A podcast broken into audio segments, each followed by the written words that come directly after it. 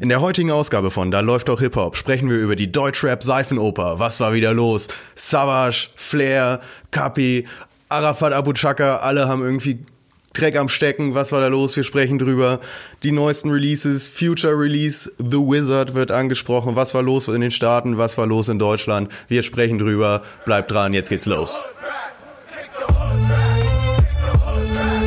Momentchen, da läuft doch Hip-Hop.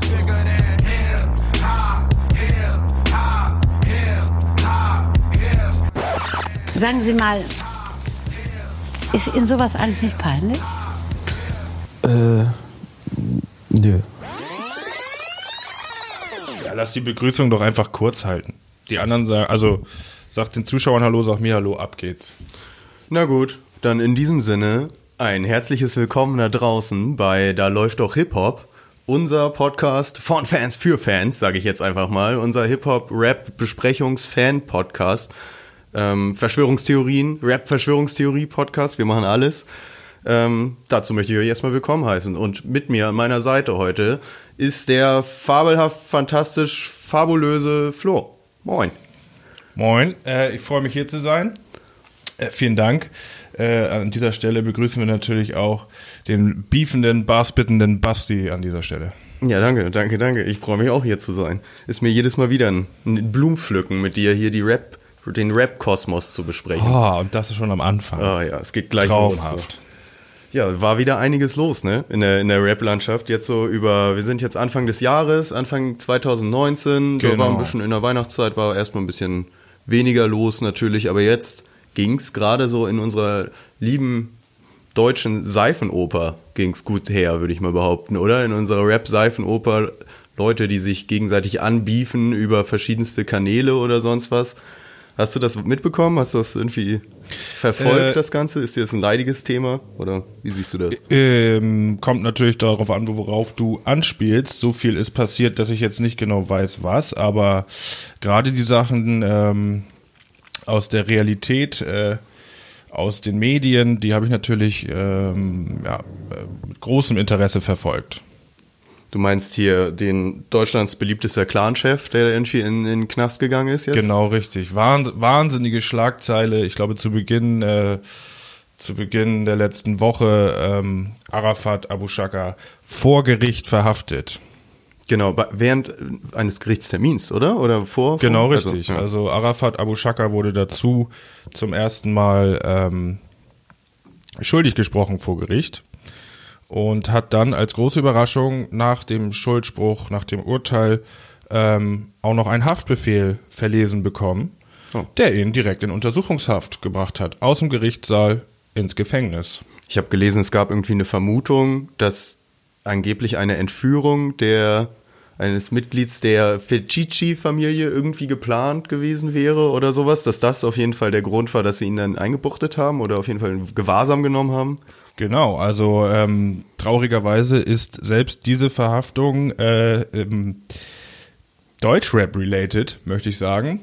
Ähm, es wurde verlesen, dass Arafat vorgeworfen wird, die Vorbereitung ähm, der Entführung von Bushidos Frau und Kindern in Auftrag gegeben zu haben.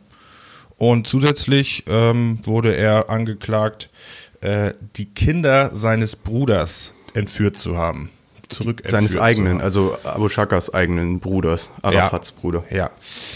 Mm, Es gab Hinweise von der Frau von Arafats Bruder, ähm, die mit ihrem Mann äh, in Trennung lebt und sich mit Kindern abgesetzt hat nach Dänemark. Und die hat Arafat wohl persönlich mit seinem eigenen Bruder zurückgeholt.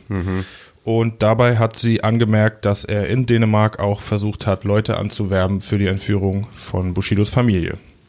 Meine Fresse, ey. Ja. Was ein Typ, ey. Das ist doch nicht mehr feierlich. Ich, also ich find's, find's echt krass. Also es war ja schon länger bekannt, dass wie die, wie tief die da alle drinstecken sozusagen im Milieu jetzt mal so genannt. Ähm, ich habe jetzt nur mitbekommen noch, dass die Frau von Bushido, der ja auch irgendwie immer im Thema war oder Statements auch viel dazu abgegeben hat. Eine Sache, die ich jetzt als allerletztes mitbekommen habe, das wurde dann auch medial dann irgendwie wieder berichtet, dass die Frau vom Bushido für Chichi, ich weiß nicht, wie sie mit vorne heißt, die, Anna Maria. die, die Schwester von Sarah Connor, wie ich Genau. dann da in einem Randnotiz mitbekommen habe, ähm, dass die jetzt so ein Bild auf Instagram gepostet hat, wo sie sich irgendwie so an Bushido anschmiegt, sage ich mal, und Bushido so hart in die Kamera guckt ähm, und dann mit dem Motto so, jetzt ist es endlich vorbei, ein Glück können wir wieder ein ruhiges Leben führen. Und die, die Kommentare habe ich mir dazu angehört, da waren halt die Kommentare auch immer alle so, ja, ein Glück ist der Horror vorbei, jetzt könnt ihr endlich wieder ein ruhiges Leben leben, Mensch. Und ich finde, das klingt, also er hat sich ja auch so geil in die Opferrolle jetzt gestellt, Bushido, ne, weil irgendwie die letzten 15 Jahre, wo er davon profitiert hat, von diesen Machen, Machenschaften, so immer wenn es jemand anders getroffen hat, war es ihm völlig egal und jetzt so, wo er irgendwie, wo es um ihn selber geht, kommt er auf einmal mit Vertrag ist Vertrag und hier, weiß ich nicht, also das, das ist er find das er hat sich wirklich ein bisschen lächerlich gemacht, muss man sagen. Er hat sich ja. so sehr in, in den Medien, in Interviews in die Opferrolle gestellt und sogar gesagt, dass er also quasi die letzten 15 Jahre nicht das machen und sagen konnte, was er wollte, was ihn natürlich ähm, ja, ich weiß nicht. Also was soll man darüber denken, was Bushido alles die letzten 15 Jahre gemacht hat, wie viel Erfolg er hatte. Ja, auch wie viel er dadurch machen konnte, dass er halt diese Leute im Rücken hatte. Er konnte, hat ja auch immer jeden angepisst, er konnte je, alles über jeden genau. sagen, was. Wie viele Beefs der ausgetragen ja. hat und jetzt sagt, also das waren nicht meine eigenen Worte oder so. Nee, ich war aber auf jeden Fall auch erstaunt, denn das war nach, nach vielen äh, Schlagzeilen und Zeitungsinterviews das richtig erste handfeste, so quasi handfeste Beweise, ähm, dass, dass die ganze Geschichte zwischen Bushido und Arafat ziemlich ernst ist. Ja, so das hätte ich nicht gedacht. Ist für mich auch so eigentlich der erste, der erste Fall dieser Art in Deutschland, oder?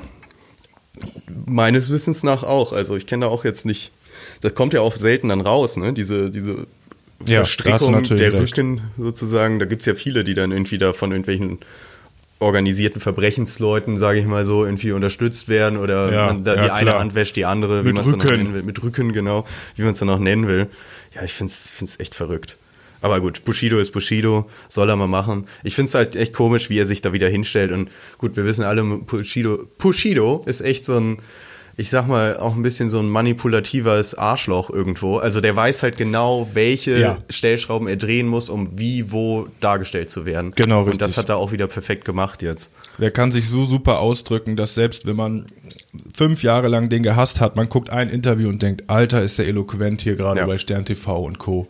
Da hast du recht, der kann sich wirklich gut nach außen darstellen. Ja, ich bin gespannt, wie das nochmal weitergeht. Aber gut, wenn er jetzt der erstmal im Knast sitzt, heißt ja aber auch nicht unbedingt, dass die da jetzt alle in Sicherheit sind, die Familie Fircici, aber gut. Ja, Ich- genau, das ist noch was anderes, habe ich auch drüber gelesen, aber das ist dann nicht mehr so Deutschrap-related, das ist dann ja Nee. wirklich Berliner Untergrund, was da abgeht. Ähm, ja, ich habe aber dazu passend, wollte ich dich nochmal fragen, Mhm. hast du das Shindy-Comeback mitbekommen? Das ist am Rande, habe ich es mitbekommen. Ja, die Single natürlich. Ja, das ist ja, passt ja zum Thema Arafat und Bushido. Äh, Shindy ist jetzt nach jahrelanger Versenkung ähm, zurückgekommen mit Videosingle und Albumankündigung. Und zwar äh, Dodie heißt der Track und das Video. Das ist sein erster Output seit 2016. Das ist lang. Das ist echt lange her. Ich meine, wir kennen ja alle wahrscheinlich die Gerüchte, die es gerade so in der letzten Zeit gab, dass er also wirklich zwischen den Stühlen stand und deswegen sich mehr oder weniger nicht getraut hat, was zu sagen, weil für ihn nicht klar war, zu welchem Lager er gehört oder gehören muss. Ach so, in der ganzen Arafat-Bushido-Geschichte, dass er da irgendwie unter die Räder gekommen ist. So wie ich das verstanden habe, war Shindy auf jeden Fall ein Streitpunkt zwischen Arafat und Bushido, weil er ja auch sehr erfolgreich war. Nee, aber auf jeden Fall hat Bushido, äh, Quatsch, Shindy hat ein total erfolgreiches Comeback geschafft, denn äh, ich habe gerade gestern noch gelesen, es hat auf die Platz 1 der Singlecharts gelesen, äh, geschafft, Ui. Entschuldigung, geschafft und läuft jetzt auch im Fernsehen hoch und runter das Video. Also, Geht auch gut ins Ohr, finde ich. Genau, für Shindy sieht's richtig gut aus erstmal. Ja. Habe ich mir auch, hatte ich mir auch äh, unabhängig davon mitgenommen als Song für die Playlist. Für Ja. unsere Playlist, weil ich finde, der ist gerade, der geht, wie gesagt, gut ins Ohr. Ich habe ihn jetzt schon echt ein paar Mal gehört, hat auch ein cooles Video. Deswegen können wir da vielleicht gleich nochmal auf unsere Playlist referenzieren. Gerne, da gerne. läuft auch Hip-Hop auf Spotify. Gerne folgen, gerne reinschalten. Wir, wir packen immer die Songs, die wir jetzt besprechen, beziehungsweise wir kündigen es auch an, ihr merkt es ja, ähm, dann auch auf die Playlist und dann kann man sie nochmal nachhören. Also Dodi, Dodi heißt es, ne? Genau, Dodi angelehnt an ähm, dem Herren, der dabei war, als Prinzessin Diana verstorben ist. Der Sicherheitschef oder Ich Bodyguard wüsste jetzt gern so, ne? seinen ganzen Namen. Dodi, irgendwas mit Lafayette, glaube ich. Ah, aber das, ich glaube, das trifft schon ganz gut. Da wissen die meisten schon Bescheid, um wen es geht. ja, das neue Album nur ganz kurz noch als Ergänzung von ihm wird Drama heißen und kommt im Mai schon raus. Also es ist nicht mehr lange hin. Es ist jetzt wirklich nochmal drei, vier Monate. Haben wir, haben wir schon wieder ein neues Shindy-Album jetzt aus dem Nichts. Ja, darf man auf jeden Fall drauf gespannt sein. Ich finde es bei dem immer so cool, der schafft es ja wirklich ähm, nicht als einziger, aber als einer von wenigen, diesen aktuellen amerikanischen Sound zu bekommen, hinzukriegen.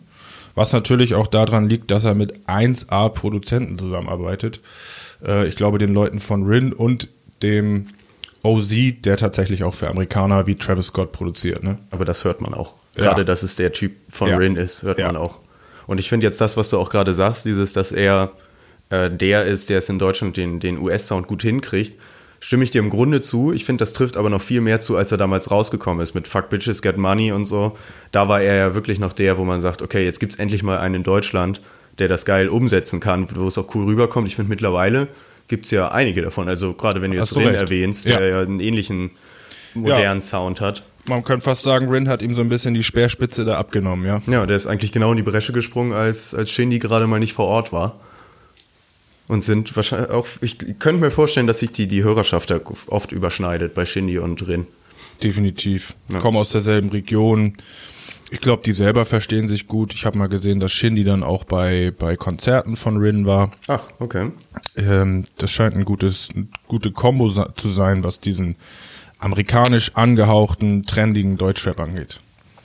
Ich habe mal eine Sache noch, die jetzt ein bisschen, damit wir jetzt hier nicht nur Deutschrap, Seifenoper, Gossip Ja. hin und her äh, uns schießen, dass man da vielleicht nochmal eine Auflockerung, Lo- Auflockerung hat.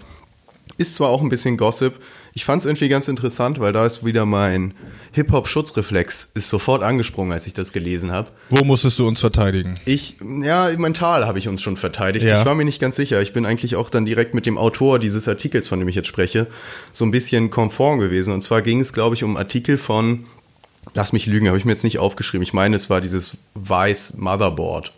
Äh, Okay, hm, das sagt mir was. News-Geschichte. Und die hatten das, was wir, in- ich glaube, in unserer letzten oder vorletzten Ausgabe hatten wir es auch besprochen, das Feature von Till Lindemann featuring Haftbefehl. Das war ja eine sehr seltsame, also Till Lindemann, Frontsänger von Rammstein, der hatte vor ein paar Monaten, ich glaube kurz vor Weihnachten muss es ungefähr gewesen sein, eine Single rausgebracht, Mathematik hieß die mit Haftbefehl zusammen. Und jeder, der es gehört hat, hat sich erstmal gefragt, warum, wie kommt das zustande und was soll das eigentlich so ungefähr? Ja, ich Ähm, weiß gar nicht, ob wir da tatsächlich schon drüber gesprochen haben in der Aufnahme, aber Ich meine, wir hatten es letztes Mal thematisiert. Ja, sehr gut. Ähm, mal. und jetzt als Nachgang dazu hatte dann der Autor dieser, dieses Artikels ein bisschen rausgearbeitet, ähm, dass er erst praktisch den Ansatz hatte wie wir, dass er gesagt hat, cool, verbindend von mehreren Musikgenres. Äh, die Leute gucken ein bisschen über den Tellerrand. Hey, Till Lindemann hätte man jetzt ja auch nicht erwartet, dass er da so irgendwie ne, so ein weites Feld sieht, dass, dass er das da so haft- offen für dass ist, er da ne? so dass er offen das für ernst ist. Ja. auch, ja. Ähm, und dann war ihm aufgefallen, dass er die Vermutung hatte, dass Till Lindemann Haftbefehl eher da mit auf den Song genommen hat, um ein genaues Gegenbeispiel zu dem zu haben, was er eigentlich sagt in dem Song. Denn Till Lindemann singt in dem Song die ganze Zeit, wie scheiße es ist, dass alle so doof sind und keiner mehr zur Schule geht, um wichtige Sachen zu lernen, wie Mathematik zum Beispiel. Okay. Und Hafti hat den Part danach und rappt eigentlich nur darüber, dass er nie zur Schule gegangen Genau. ist und er nicht lernen musste, weil er den ganzen Shit ja auf der Straße gelernt hat, so ungefähr. Und wie gesagt, also die, die Conclusion, die Konklusion dieses Ja. Autors war dann eben, äh, dass er Haftbefehl äh, extra draufgenommen hat, um praktisch jemanden zu haben, der genau das Produkt ist dessen, was er da anprangert. Also gar nicht zu sagen, Hafti ist cool, weil er so ist, sondern hier, ich zeige euch jetzt, so kann es nämlich enden, wenn ihr das nämlich nicht macht. Und jetzt kommt Haftbefehl. Also eher dieses von oben herab Sicht äh, auf diese ganzen Sachen. Ich, also es gab da kein abschließendes Urteil zu natürlich oder keine abschließende Aussage. Ich fand den Gedanken aber gar nicht so weit entfernt, weil ich finde gerade so in so einem Rock-Metal-Metier äh, ist es mir schon öfter mal aufgefallen, dass man da sehr herabschaut, gerade auf, auf Rap-Musik von der Straße und so. Und das sind halt die Doofen für die oder die, die Dummen, die halt nichts lernen und oder, oder ne? Das, Ja. Weißt worauf ich ist will? eigentlich, ist eigentlich wirklich eine altmodische Perspektive, aber hast du recht, das tun ja immer noch viele altmodisch und, und dumm meine ich, weil Hip-Hop das meistverkaufende Genre ist. Also ich könnte mir auch gut vorstellen, dass ähm, dem Till Lindemann gesagt wurde, nimm doch mal einen, der richtig gut Platten verkauft zurzeit dazu. Aber ist der Haftbefehl wirklich die Nummer, die, die, die, die man anspricht? So richtig erfolgreich waren die Alben, glaube ich, auch gar nicht. Haftbefehl ist der, der alle drei, vier Jahre ein Album nur, nur macht. Ja. Ähm, und das knallt dann aber rein. Also ja. Ähm, aber wie du es so, wie du es so jetzt vorliest, ich habe da noch nie so drüber nachgedacht, aber ich finde auch, der Gedanke macht Sinn. Ich weiß nur nicht, ob Till Lindemann von oben herabschaut oder vielleicht Leute, ja, die noch dahinter stehen. Also ich weiß auf jeden Fall safe, dass beide von derselben Plattenfirma kommen, Ja. äh, Universal. Und äh, vielleicht wird das auch ein bisschen konzipiert, ne? Das kann natürlich sein. Ich fänd's aber bitter. Also wenn es wirklich dieser Hintergedanke wäre, dann ist es ja genau das Gegenteil von dem, was man erst so ein bisschen gedacht hatte. Hey, cool, hier tun sich zwei zusammen, weil sie sagen, wir profitieren von den Eigenarten des jeweils anderen so ungefähr, um einen coolen Song rauszumachen. Wenn es jetzt aber vielleicht wirklich so ist, dass Till Lindemann ihn sich einfach genommen hat, um einen Clown zu haben, den Ja. er da vorführen kann, ist es natürlich wieder total schade irgendwie. Total. Eine ganz witzige Geschichte dazu ist, ähm, hat Flair in seinem letzten Interview beziehungsweise im äh, Jahresrückblick 2018 mit hiphop.de erzählt, dass er befreundet war, privat, mit Till Lindemann. Und zwar über Sophia Tomalla. Und dass die zu seinem einem Agreement gekommen sind, in dem Till Lindemann persönlich per Handschlag Flair erlaubt hat, ein ehemaliges Albumcover von Rammstein für Flair Merchandise zu benutzen. Woraufhin der aktive Flair das am nächsten Morgen in Auftrag gegeben hat und online gestellt hat. Und dann in kürzester Zeit ein Schreiben vom Anwalt von Rammstein bekommen hat. Angeblich so ziemlich der härteste Musikanwalt in Deutschland, die Anwälte von Rammstein. Habe ich irgendwann mal aufgeschnappt. dass er das so nicht machen kann, dass das vor allem nicht mit der Band abgesprochen ist, pipapo, und dann dröselt Flair ganz interessant auf, wie er dem nachgeht und sagt, hallo Leute, ich habe gestern Abend mit Till Lindemann gesprochen, was brauche ich denn mehr als sein Wort? Ja. Und dann soll Till Lindemann ganz kleinlaut in einem Interview, äh, Quatsch, in einem Telefonat zwischen den beiden, Flair und Till Lindemann, äh, ja, äh, sein Wort gebrochen haben, so dass Flair da sogar noch einen kleinen Rant rausschießt in dem Interview. Äh, das ist wirklich ganz interessant, wenn man mal wissen will, wie Till Lindemann angeblich zu Hip-Hop steht. 31er, ey. So sieht's aus. Meine Fresse. Hätte ich nicht gedacht. Ich kenne wenig von dem, also ich kann den irgendwie nicht so richtig einschätzen. Ich dachte aber irgendwie immer, dass er cooler wäre, Ähm, als so wie er mir jetzt geht's gerade da so, rüberkommt. so ein bisschen so, dass vielleicht sagt Flair in dem Interview, ich meine, der Typ ist ja ziemlich beeindruckend, ne? Also Rammstein kennt jeder Deutsche und eigentlich findet jeder auch was interessant an denen. Genauso sagt Flair das auch, dass das für ihn Legenden sind und quasi auch Vorbilder. Dass der dann so einen Bitch-Move bringt, da sagt Flair richtig, richtig niedlich, sagt er, also menschlich war ich sehr enttäuscht. Oh. Ja, und wenn Flair enttäuscht ist. Menschlich, Leute. Ach ja. Mensch. Das ist nicht schön. Ja. Ja, was ist sonst noch so passiert? Also ich habe ich hab hier noch, ähm, wollte ich noch erzählen, eine Ankündigung einer Tournee. Äh, und zwar ist Eno, der meiner Meinung nach AON-Künstler, ähm, hat eine Tour angekündigt, über die hatten wir auch schon mal privat gesprochen. Das finde ich ganz interessant. Ähm, es ist eigentlich eine Solo-Tournee, die er äh, jetzt angekündigt hat für Mitte Januar bis Anfang Februar. Zwölf, zwölf Gigs ähm, auf die er aber so den heißesten Scheiß von Deutschrap mitnimmt als Special Guests. Und zwar hat er permanent dabei den, den neuen Rapper Mero, über den wir auch schon gesprochen haben, und den, den Sami von AON, der so immer, der leicht, wie soll ich das sagen, der viel singt. ne? Also der ist, mir, der ist mir für so gesungene Hooks ist er mir im Kopf geblieben. Und äh, für die Hälfte der Tournee noch zwei, und zwar AZ und Suna von der KMN Gang. So, und das ist so meiner Meinung nach irgendwie wirklich das Who des Who, Who is Who der, der Shisha-Club-Rapper. Ich wollte gerade sagen, aber auch sehr ju- junge Rapper alle, ne? Also, Genau, ja. Das meine ich auch gar nicht verachten, sondern es gibt ja wirklich Playlists, die so heißen und da sind die eben alle äh, mehrfach vertreten. Also das klang für mich richtig vielversprechend. Noch dazu ähm, äh, gehen sie so in kleinere Städte. Neben den großen Deutschen, in die man muss. Ähm, ich habe gelesen, Eno kommt aus Wiesbaden, also wird auch in Wiesbaden ein Konzert sein, äh, solche Sachen. Also das klang wirklich interessant für mich. Ist vielleicht auch ein ganz geiler Tipp für alle da draußen, die halt wirklich ein bisschen mehr so in die, auf die neue Schiene fahren, so, ne? Gerade diese jungen Leute noch mal Genau. sehen wollen jetzt am Anfang, dann hat man ja wirklich irgendwie fünf auf einen Schlag, ne? Das habe ich auch Konzert gedacht. geht. Also für die, für die jungen Fans da draußen, das müsste echt ein, ein Tipp sein, ja. Kann man sich ja vielleicht auch mal überlegen, ob wir uns das angucken, einfach nur um direkt fünf auf einem Schlag Ja. äh, mitzukriegen, wo man dann direkt die Live-Performance überprüfen, überprüfen kann. Mit Klemmbrett und Stift Richtig. stehen wir da und überprüfen Flow, Credibility und Beatbox-Skills. Sehr gut, sehr gut. Enno übrigens vielleicht noch als kurzer Nachtrag, bekannt, glaube ich, durch den Song Mercedes, oder? Ja, ja. Da, dadurch, der lief da immer auf 1 Live früher oft im, im Radio, als er rauskam. Dann habe ich den auch mitbekommen. Sonst kenne ich gar nicht so viel von dem, aber den Mercedes-Song fand ich immer ganz cool. Definitiv, definitiv. Der hat, hat ein paar coole Sachen, hat auch jetzt äh, Ende letzten Jahres noch ein, ein Album rausgebracht ähm, und da hat die Tour auch den gleichen Namen bekommen, nämlich Wellritz Straßentour. Weltstraßen, Vielleicht ist das die Heimatstraße. so oder aufgewachsen ist und so. So. Yes, sir. Eno. Coole Sache. Ich hab, hätte jetzt auch hier nochmal was ganz Aktuelles, nämlich. Und zwar ist mir das gestern nur beim Twitter-Grind aufgefallen. Und ich fand das echt lustig und dachte, ich bringe das mal mit, weil es auch irgendwie gerade recht neu ist. Ich muss es jetzt hier einmal ganz kurz auf dem Handy öffnen, damit ich es auch vorlesen kann. Es geht darum, dass Grimm 104 äh, Von zugezogen. von maskulin. zugezogen maskulin auf Twitter, genau, hat gestern eine, eine kleine Interna aus der Musikindustrie mitgegeben, ähm, die ich mal vorlesen wollte. Ich weiß nicht, ob du schon gelesen hast, gesehen hast. Ich fand es ganz gut und das bezeichnet wieder ganz gut diese Labelstrukturen und sonst was. Und gerade wenn man so Sachen von hinter den Kulissen hört, ist man ja schon interessiert. Deswegen, ich lese einmal vor. Er hat gepostet, das ist jetzt ein fünfteiliger Post, ich lese den jetzt alles nacheinander einmal vor. Wahre Geschichte aus der Musikindustrie. Vor drei Jahr, Jahren plante ein sehr großes Major-Label ein Skandalprojekt mit dem Arbeitstitel The ISIS. Gemeinsam mit einer sehr großen Musikhochschule aus Süddeutschland sollte eine kla klassische The-Band geformt werden im IS-Dash-Look.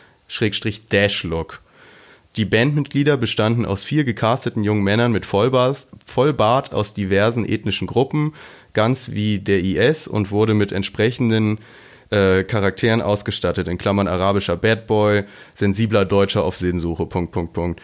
Die Band sollte schwarze Outfits tragen und bei Konzerten als hm? und bei Konzerten als Backdrop, in Klammern großes Leinwandlogo im Rücken der Band, das sogenannte schwarze Banner verwenden. Oh Gott. In dieser Montur gab es im Juni, in dieser Montur gab es im Juni 2015 ein Showcase in einem, in einem Club in Berlin-Kreuzberg, bei dem sich diverse anwesende Musiker, Influencer und Podcaster euphorisch über das Projekt äußerten und begeistert den Radical Chick und die Edginess lobten. Äh, erst glaubhafte Morddrohungen und die Unmöglichkeit von Live-Auftritten stoppte das Projekt. Ein Musikvideo mit Gastauftritt eines sehr bekannten deutschen Conscious-Rappers liegt noch im Giftschrank des besagten Labels und wurde mir und anderen Gästen auf einer Weihnachtsfeier, auf der ich durch äh, einen dort gesignten Künstler war, präsentiert. Das ist jetzt der Post und er hat darunter noch eine WhatsApp-Nachricht geschrieben von jemandem scheinbar von dem Label, der ihm eine Nachricht geschrieben hat mit dem mit der Nachricht: Hallo Moritz, ich habe gerade einen Anruf von Punkt Punkt Punkt, also ist ausgegraut, erhalten wegen dein, äh, wegen deiner Tweets und bitte dich, diese sofort zu löschen. Das ist nach wie vor ein nicht abgeschlossener Vorgang bei uns Ah. und bevor das nicht geklärt ist, sollte dazu nichts auf Twitter, Facebook oder sonst irgendwo stehen. Danke. Hm, das heißt, können wir etwa noch auf die Band hoffen? Auf The ISIS können wir noch hoffen. Unfassbar, Ist oder? das grauenvoll. Was für, Alter. geil, also was für eine Marketingnummer auch. Unglaublich. Auch richtig ausgeklügelt, ne? Mit dieser Boyband-Struktur, der, der, was hatten sie hier? Der Radikale und der Deutsche auf Sinnsuche und Oh so solche Gott. Geschichten. Alle in schwarz mit so einer abgewandelten IS-Flagge als Logo und so. Meine Fresse. Es ist wirklich so Hip-Hop-fern. Ja, das klingt so richtig nach so, sorry, wenn ich das sage, aber alte weiße Männer, die denken, sie haben coole, frische Ideen für diese Hip-Hopper. Ja, ich dieses, musste gleich an dieses anecken, ne? ganze Echo-Szenario denken, wo auch die komplette Musikindustrie überfordert war mit den Hip-Hoppern, die da mal ähm, ja, ein paar zweifelhafte Sachen gesagt haben. Du meinst jetzt, ja, genau, die Kollege. Genau, die, ne? ja. Ich, also ich musste da echt gestern gut drüber lachen. Als Ja, das also ich habe witzigerweise heute Morgen habe ich das gesehen, ähm, dass du das geteilt hast, hab's mir auch reingezogen. Aber äh, also das einzige, was da, was da ja gleich draus klingt, ist, das kann niemand sich ausgedacht haben, der sich mit Deutschrap auskennt, oder? Ich, ich weiß es nicht. Also ich kann mir auch vorstellen, dass es natürlich vielleicht auch ein bisschen diesen, ja, es gibt ja schon bestimmte Tendenzen im deutschen Rap, äh, was so in eine radikalere Richtung geht, sage ich mal so, ne? Definitiv, Also wenn man ja, jetzt nur mal ganz ich. ursprünglich von Desodog und so und seinen Gesinnungen und so ausgeht, der das jetzt nicht so groß in den Texten meiner Meinung nach äh, verpackt hat, aber es war schon immer bekannt, welcher Gesinnung er dann, also auch zum späten Zeitpunkt auf jeden Fall, welcher Gesinnung er äh, ne, Ja, klar. sie Teil Der hatte war. halt nicht so die breite Fanmasse, aber ich glaube, zum Ende seiner, seiner Rap-Karriere hat er dann auch schon lauter Botschaften rausgehauen. Aber ja, ich weiß, worauf du anspielst. Es gibt viele im deutschen Rap, äh, die so in die Richtung. Wobei halt keiner den IS glorifiziert, ne? Also Nee. das ist ja nochmal noch, noch mal eine andere Nummer, mal- also so, so ne, radikal ist in eine Richtung zu gehen. Das eine IS ist nochmal eine andere Sache, die nochmal stärker ist, ne? Unglaublich. Also ich frage mich auch, wie man das überhaupt, wie kannst du denn als Manager dann, wenn du diese ganze Band aufgestellt hast und dadurch haben sie es ja dann wahrscheinlich auch nicht gemacht, weil sie dann ja wirklich Morddrohungen bekommen haben. Ja. Und also, wie, wie kannst, kannst du doch nicht dem, den, die Leben von vier, fünf Künstlern oder Jugendlichen, jungen Erwachsenen aufs Spiel setzen, damit die da irgendwie in irgendwelchen Roben vor einer IS-Flagge irgendein Rap machen? Also ganz seltsam, oder? Ja. Und ich möchte unbedingt wissen, wer der bekannte deutsche Conscious-Rapper ist, der mit den Song gemacht hat und Ja. ein Video. Äh, ja, also es ist wirklich äh, ist traurig, ist traurig. Also das ist so ein schlechter Move, den ISIS versuchen zu kopieren oder zu inszenieren. Äh, Und das dann auch noch musikalisch, also ja, das tut wirklich nicht Not. Ein Glück ist das nicht passiert. Ja, ist, wie wir ja von der, der WhatsApp entnommen haben, Ja. da ist ja, man weiß es doch nicht. Vielleicht kann es noch noch was. passieren, ja. Die, die ISIS-Band 2019. Oh, hör mir auf, hör mir auf, wirklich. Wobei, dann hätten sie sich auch echt beeilen müssen. Ne? Die sind ja schon hier besiegt schon und so und fast, ne? Da gibt ja gar nicht mehr so viel ISIS. Genau. Aber ja, da fand ich einfach nur wieder kuriosen Geschichten aus der Rap-Welt, aus dem Label-Business. Was denken sich die alten, grauhaarigen äh, Manager wieder aus, um die Jugend, die Kids zu schocken? Da merkt man wirklich, äh, es wird Zeit, dass wir, dass OG Hip-Hopper, Rapper oder Produzenten, dass die sich mal in die Chefetage bewegen, äh, so wie das in Amerika stattgefunden hat und dass da Leute sitzen, die auch wirklich Ahnung haben von dem, was sie planen und erzählen und veranstalten. Ja. Ja, diese The Bands, wie er es ja auch genannt hat, ne, diese Boyband-Konstellation, ich finde schon interessant, wie sie es ja wirklich, also mindestens mal alle Jahre, zwei Jahre probieren, irgendwie wieder sowas an den Start zu bringen. Ne? Gibt's also, das noch? Ich glaube, das gibt's schon noch, ja Ich klar. denke gerade an so hier die Popstars-Bands, seitdem fällt mir nichts Gecastetes mehr ein. naja, jetzt nicht so im Fernsehen gecastet, aber jetzt klar, also dass sie dann da irgendwelche Du meinst, dass quasi ein zusammenstellen. 187 zusammengestellt wird und gecastet wird, ohne dass wir es merken? So, ja. Nein, das möchte ich nicht. Das, nein, das möchte ich nicht. Ich hätte sonst auch noch eine kleine Sache, die habe ich nämlich auch gestern gerade erst gesehen. Das ist jetzt auch wieder im, im weitesten Sinne, wie, wie ich gerne meine Themen anfange, im weitesten Sinne Hip-Hop. Rein generell. Äh, Was es mit Hip-Hop zu tun hat, es geht um Festival, es, es kommt Ja Rule drin vor und es kommen die Migos drin vor. Das reicht Hallo? erstmal. Du hast mich. Du hast nicht. Es geht darum, es geht um eine Netflix-Dokumentation, die ich gestern gesehen habe. Und die, die, die, die hat mir echt die Socken ausgezogen, muss ich ganz ehrlich, muss ich dir sagen. Äh, die Dokumentation heißt, ich suche es gerade, Fire, the biggest party that never happened. Ja. Du guckst schon so wissend. Äh, Äh, ja, erzähl mal weiter, dann stelle ich Fragen. Weil es geht in, in genau, in dieser Dokumentation geht es im Prinzip um ein Festival, also wie der Name ja schon ver verraten lässt, The Biggest Party That Never Happened, um ein Festival, Fire Festival. Äh, ich will jetzt nicht die ganze Vorgeschichte dazu sagen, aber diese Fire, äh, Fire war ursprünglich eine Booking-Agentur von einem Typen aus New York, die geplant hatte, eine Art App herzustellen, äh, womit du, wenn du jetzt ein reicher Typ bist und sagst, meine 16-jährige Tochter möchte jetzt aber Lady Gaga an ihrem Geburtstag haben, dass du dann über die App Lady Gaga für 250.000 Euro oder was auch immer für den Geburtstag buchen kannst. So, und um diese App weiter zu promoten, haben sie irgendwann gesagt, okay, was wäre cool, um hier die ganzen Stars in unserer Booking-Agentur zu promoten. Okay, wir machen ein Festival, ähm, wo, wo wir dann alle unsere Stars praktisch zusammenbringen, dann sieht jeder, dass das ein geiles Festival ist, dass, dass wir die Premium-Booking-Agentur sind. Und dadurch kam dann diese Idee dieses Fire-Festivals. Ähm, der Chef dieser Firma war schon, war so ein, ja, so ein Start, New Yorker Startup, Entre- Entrepreneur, Oh, äh, ja. relativ junger Kerl, ich schätze mal so um die 30 rum, der schon vorher mit anderen Firmen extrem viel Geld gemacht hat. Auf jeden Fall hat er dann anlässlich für dieses Festival eine kleine Privatinsel in den Bahamas gekauft, angeblich. Ähm, um dann da das Festival stattfinden zu lassen. Dann sind die als Promo-Aktion mit irgendwie den 10, 15 erfolgreichsten, bekanntesten Models und Influencern der Welt dahin gefahren auf diese Insel mit Yachten, mit allem und haben da so ein richtig geiles Promo-Video gemacht. Also es sieht wirklich aus, so Privatinsel, wie, wie in der Karibik halt. Die springen von der Yacht, die ganzen Models sitzen da rum, haben da ihre Drinks und sonst was. Ne? Also es sieht wirklich paradiesisch aus äh, und haben halt auch unfassbar viel Geld in diese Marketingkampagne gegeben, dass die ganzen Models das posten. Es gab dann eine Aktion, dass alle irgendwie so eine orange Kachel posten mussten mit See You at Fire Festival, ähm, was dann auch alle Models und sonst was gemacht haben. Zum Beispiel, ich glaube hier diese Ka Caitlyn, Kylie Jenner, Caitlyn Jenner, der haben sie, glaube ich, 250.000 Dollar für einen Instagram-Post bezahlt, dass sie halt sagt, See You at Fire Festival. Ähm, und das, das Kranke ist wirklich in dieser Dokumentation, Dokumentation siehst du halt diese ganzen Ambitionen, wie sie es geplant haben. Aber schon bei der ersten Planungsphase fällt wirklich auf, dass sie absolut gar keine Ahnung haben davon, was sie machen. Keiner von denen hat jemals ein Festival gemacht. Keiner weiß irgendwas so. Und es bauscht sich immer weiter auf. Es kommen immer mehr Katastrophen dazu. Es ist wirklich erst will er dann, dann hat er die Insel gekauft. Die heißt dann irgendwie, was weiß ich, Insel, weiß ich gerade nicht. Dann will er die aber zu Promo-Zwecken Pablo Escobar Insel nennen, damit das halt cool klingt. Er hat diese ganze Promo-Kampagne gemacht. Dann, weil er es Pablo Escobar Insel genannt hat, wurde ihm die Insel aberkannt, musste eine neue Insel suchen. Die haben das Festival als das absolute Luxusfestival verkauft. Da gab es Tickets, die, glaube ich, um die 200.000 Dollar gekostet haben, womit du dann angeblich eine eigene Yacht hattest, von der du dann zum Festivalgelände fahren kannst. Es gab Strandvillen für, ich glaube, 50.000 Dollar, die du buchen konntest, wo du dann deine richtige Villa hast und alles. Und das haben sie halt alles schon verkauft. Alle Tickets waren verkauft, die Tickets waren innerhalb von Minuten komplett alles ausverkauft. Und die hatten da halt immer mehr Struggle, das aufzubauen. Dann diese ganze Inselgeschichte, dass sie die Insel wechseln mussten, ist passiert vier Wochen, bevor das Festival stattfinden muss. Da stand noch nichts.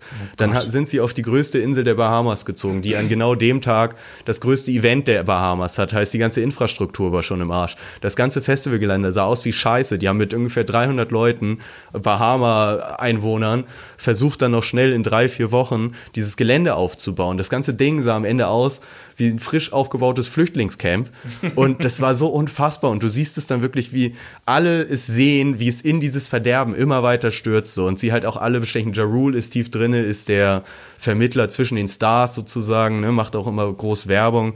Und sie haben halt auch alle an den Start bekommen. Also wie gesagt, die Migos hatten sie gebucht, Blink 182, Major Laser, keine Ahnung, große Namen, ne? Also Ja. alle, die schon Leute ziehen. Und das ist so unfassbar, wie man diese, dem so zuschauen kann, wie das alles so dermaßen in sich zusammenbricht und sie beenden es auch nicht. Also Ja. sie machen immer weiter. Sie wissen sogar zwei Tage vorher steht noch keine Bühne. Sie wussten, dass sie für, glaube ich, 2000 Leute keine Unterkunft haben. Und meinten, ja, nee, nee, wir schaffen das noch, wir schaffen das noch. Und selbst am Tag, wo das Festival stattfand, haben sie wussten sie auch, dass sie irgendwie immer noch für 800 Leute kein, keine Betten haben.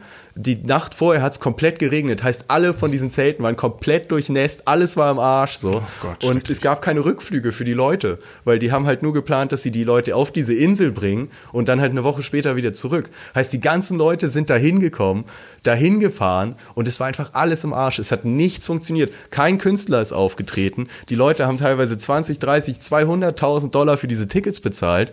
Und die, das Festival ist schon bei der Planung mehr oder weniger pleite gegangen. Ja. Und dann haben sie sich irgendwann noch einen Clou ausgedacht, dass sie gesagt haben, hey, wir bieten auf dem Festival so eine ID-Bändchen an, ne? wie man es auf dem Splash auch kennt, die man dann aufladen muss mit Geld und dann kannst du davon Sachen kaufen. So Bezahlbänder, ja. Und dann haben sie den Leuten dann ein paar Tage vorher das angedreht und gesagt und dann so Empfehlungen gegeben, mit wenn du eine coole Zeit haben willst. Also der Durchschnittsbesucher lädt so zwischen 3 und 5.000 Dollar drauf. Das ist aber, da kommt man noch nicht weit. Wenn man die Special-Sachen drauf haben, also machen möchte, braucht man eher so zwischen 200 und 500.000 Dollar.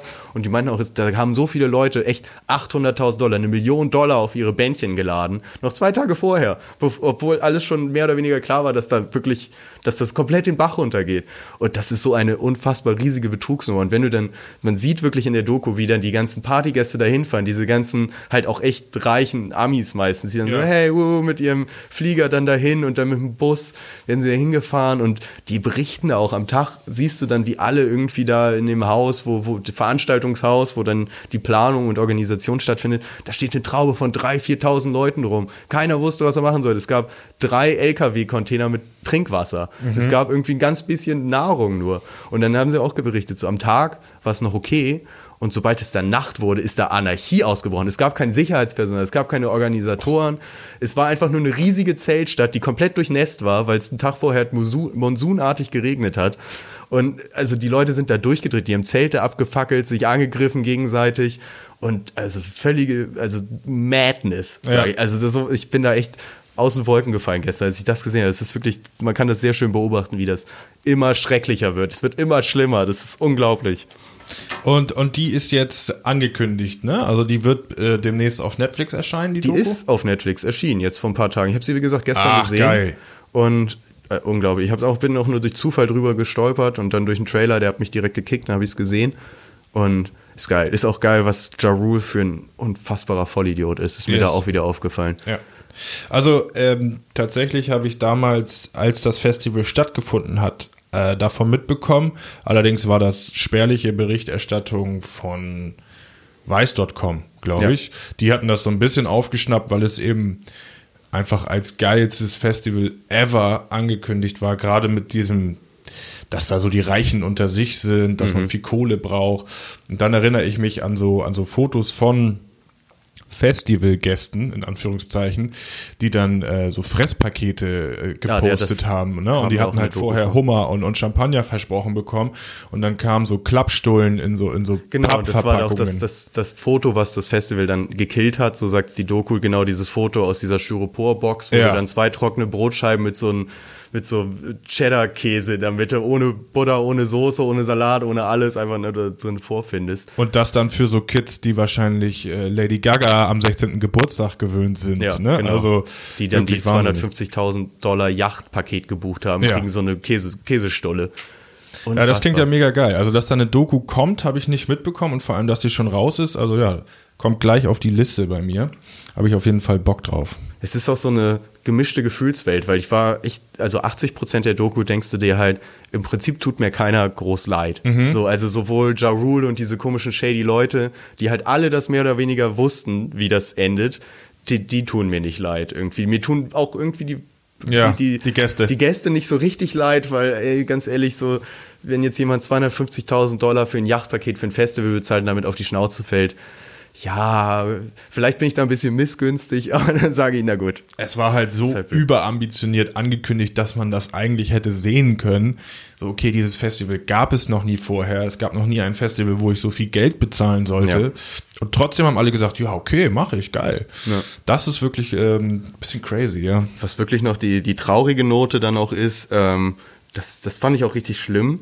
Ähm, die haben natürlich dann, die sind ja dann pleite gegangen, beziehungsweise der Typ ist auch in den Knast gekommen Ah. oder ja, auf Bewährung, nimmt ja frei und egal. Auf jeden Fall äh, hat keiner das Geld, hat keiner Geld bekommen. Mhm. Heißt, auch die ganzen Arbeiter auf den Bahamas, 250 Arbeiter haben da irgendwie einen Monat gearbeitet, keiner ein Geld bekommen. Das heißt, die Hunderttausende Millionen sind äh, futsch. Ja, sind weg. Und es ist richtig traurig. In der Doku kommt dann öfter mal so eine etwas voluminösere Frau vor, die auf, aus dieser Insel ist, wo das Festival dann auch stattfindet und da so ein Restaurant hat. Und man, die hängt sich da immer total rein. Die versorgt dann die ganzen Leute, die ganzen Bauarbeiter. Sie sagt dann, sie hat extra noch drei Leute eingestellt, die extra morgens bis abends nur Essen machen für die ganzen Leute und so. Und die hat halt auch kein Gel- Geld bekommen. Und am Ende, das, so endet die Doku, dass sie so erzählt, ich will eigentlich gar nicht über das Fire sprechen. Wir haben hier einen Monat gearbeitet. Ich habe fünf Leute eingestellt.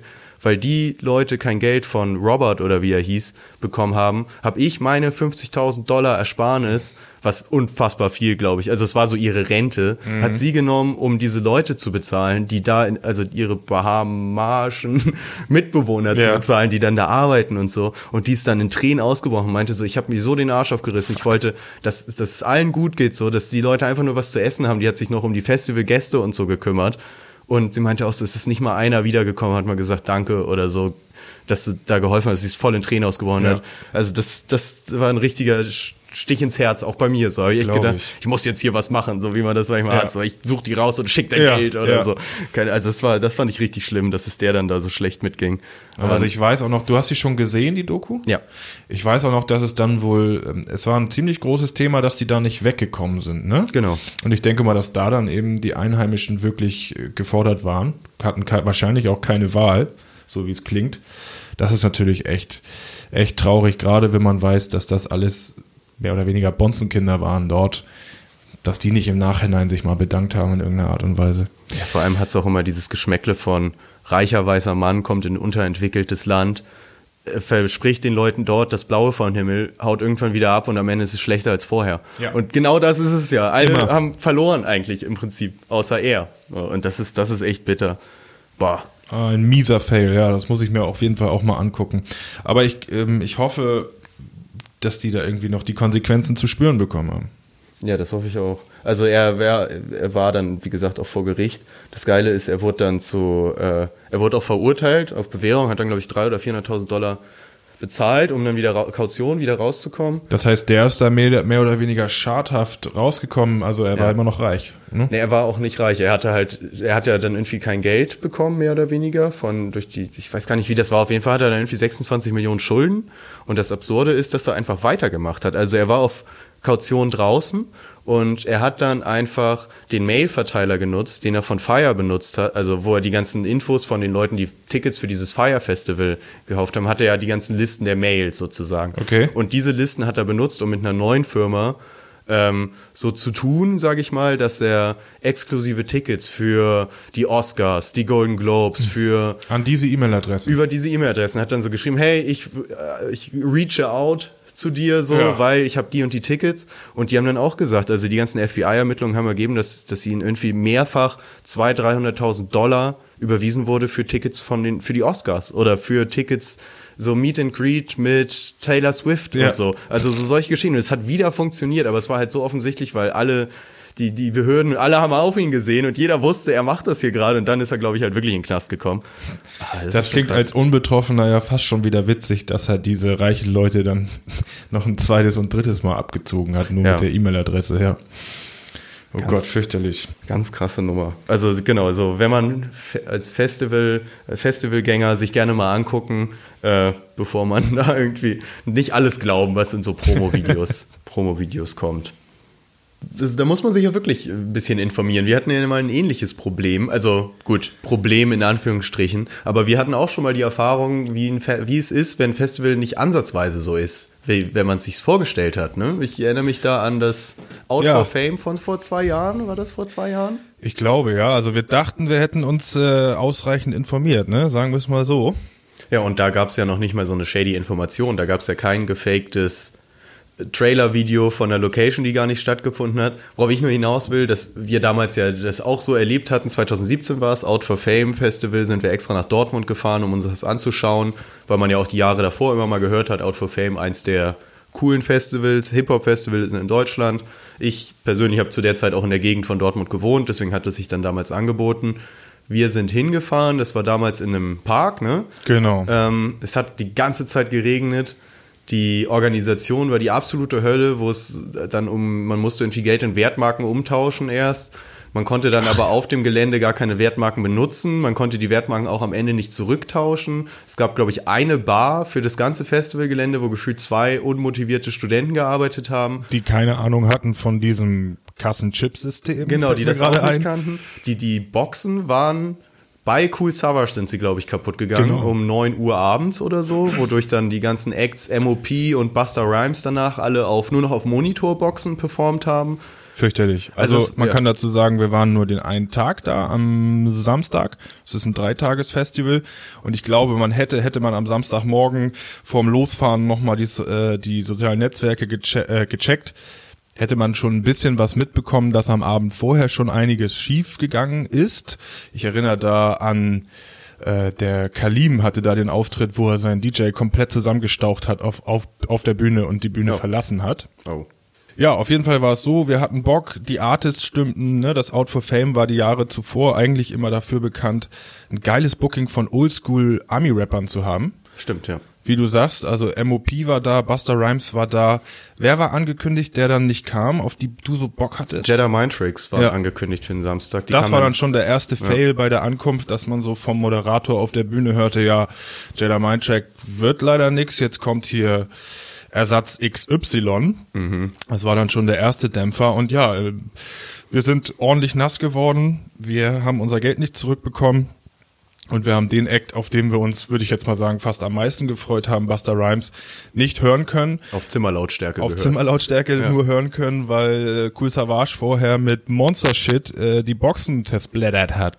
Ich muss dazu sagen, der Tonmann war ein Typ mit einem iPad. Habe ich noch genau beobachtet. Das war wirklich ein Kerl, der an einem iPad stand und da irgendwie auf dem Touchscreen. Worauf ich auch eigentlich hinaus will, klar, äh, ist damals auch bekannt gewesen, dass das Auto Fame 2017 ziemlich ins Wasser gefallen ist. Aber ich weiß noch, wie frustriert wir waren, als wir da waren. Ja. Und ich meine, wir waren mitten in der Stadt. Und jetzt stell dir das mal vor, auf einer Ja. einsamen Insel Ja. in den Bahamas. Das ist doch wirklich unvorstellbar. Wir haben uns schon so verloren gefühlt. Und so, ach nö, jetzt müssen wir wieder eine Dreiviertelstunde zurückfahren, auch Scheißtag und überhaupt irgendwie. Und das Ganze dann wirklich nochmal im, im Nirgendwo, mitten Ja. im Ozean. Das muss so schrecklich sein. Äh, Finde ich unfassbar. Ja, ich weiß auch noch, wir hatten da auch echt immer so, so Leerlauf, also dass da, das war so schlecht getaktet, dass du teilweise immer Pausen hattest, in denen wir dann nicht wussten, was wir machen sollten, außer uns das Festivalgelände mal vernünftig anzuschauen. Was auch schön war übrigens. War ein Was? schönes Gelände. Ja, es war, ich glaube, so ein öffentlicher Park, war das? Revierpark Wischlingen hieß das. Ja. Sowas, siehst du. Weißt du sogar noch. Ja, sehr gut.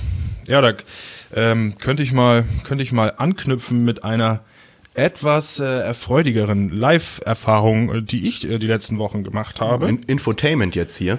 Sozusagen, ein Geil. kleiner Flashback. Und zwar war ich am, am 6. Januar, war ich beim äh, größten Auftritt der derzeitigen Rin-Tour in Hamburg. Äh, in der Alterdorfer Sporthalle mit 7000 Zuschauern ausverkauft.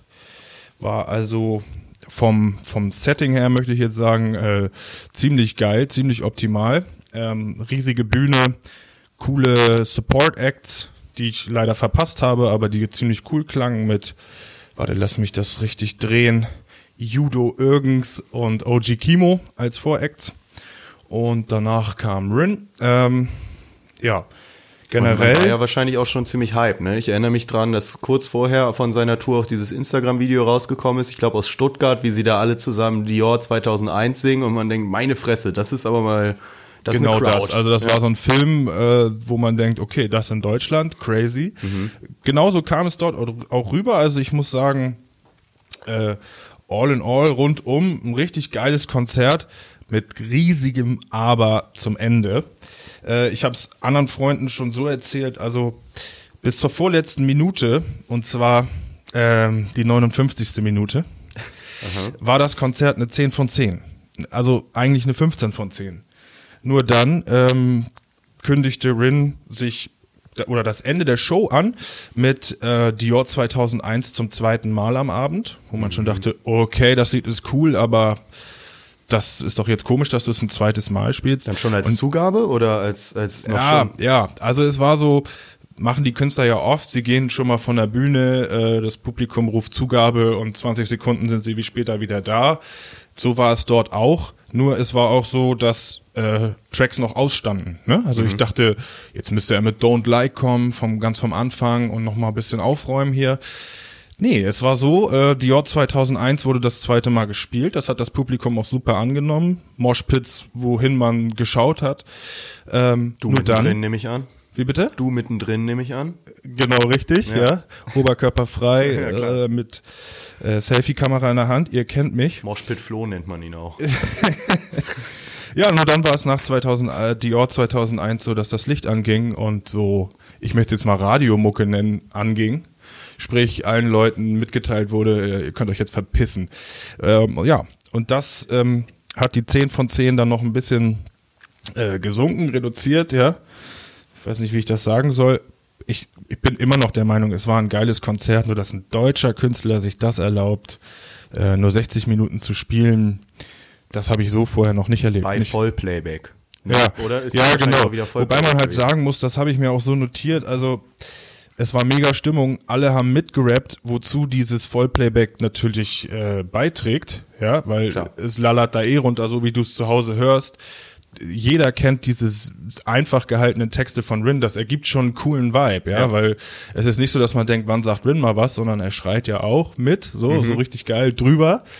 Ähm, aber das Ende hat es einem so ein bisschen kaputt gemacht. Also ich war zum Glück, die Stimmung war lit, trotz des Konzertsendes so, dass man das dann einfach mitgenommen hat. Aber im Nachhinein muss ich sagen, da kann Rin tatsächlich noch dran arbeiten am, am Showende, dass das noch ein bisschen knackiger rüberkommt und vor allem länger wird, ja. Ich finde es echt bitter. Also für den Preis, äh, deutscher Act für 45 Euro oder was kostet ein Konzert? Roundabout, ja. Ungefähr 45 Euro, 60 Minuten, Vollplayback mit einem Song sogar noch nochmal, also gut, ist jetzt nicht so unüblich, dass man seinen erfolgreichsten Song nochmal vielleicht nochmal wiederholt, aber das ist schon, also dann, dann sind das ja, wie viele Songs waren denn das? Acht Songs oder so, oder was? Äh, mein Kollege hat mitgezählt, also es waren so zwischen 10 und 15. Oh, okay. Ich meine, gut, Rin hat jetzt nicht das Mega-Repertoire à la Sammy Klar. Deluxe, aber er hat zwei Alben, wenn man es so nennen möchte, und eben äh, die Hits, mit denen er rausgekommen ist. Also es war auffällig, dass die Young Huren Sachen komplett rausgelassen wurden. Ne? Er war ja zu Anfang seiner Zeit quasi bei dem Künstler, äh, äh, wie nennt man das? Künstlerquartett, es sind keine vier, aber er war bei dieser Ansammlung Live from Earth, nennen die sich. Und die Tracks wurden rausgelassen. Also vielleicht Kein Bianco? kein Bianco, kein äh, Don't Like. Oh, interessant. Ja. Gerade Bianco ist ja auch, so auch einer seiner Hits, ne? Also Ja, gut, ist jetzt also Don't Song, Like aber- gibt mir so viel, Alter, da hätte ich, da wäre ich noch mal richtig abgegangen. Ja. Ja, finde ich ja, gut. Aber gut, wenn im Endeffekt die Stimmung stimmt, ist es ja okay. Aber ich finde es auch, das hat dann wieder so ein Geschmäckle, ne? Also Genau. wenn man sagt 30 Euro und nur eine Stunde, ist schon wieder was ganz anderes als Ja. 45 Euro, was eh schon für einen deutschen Künstler, deutschen Rap-Künstler schon oberes Preisniveau ist, würde ich jetzt mal sagen.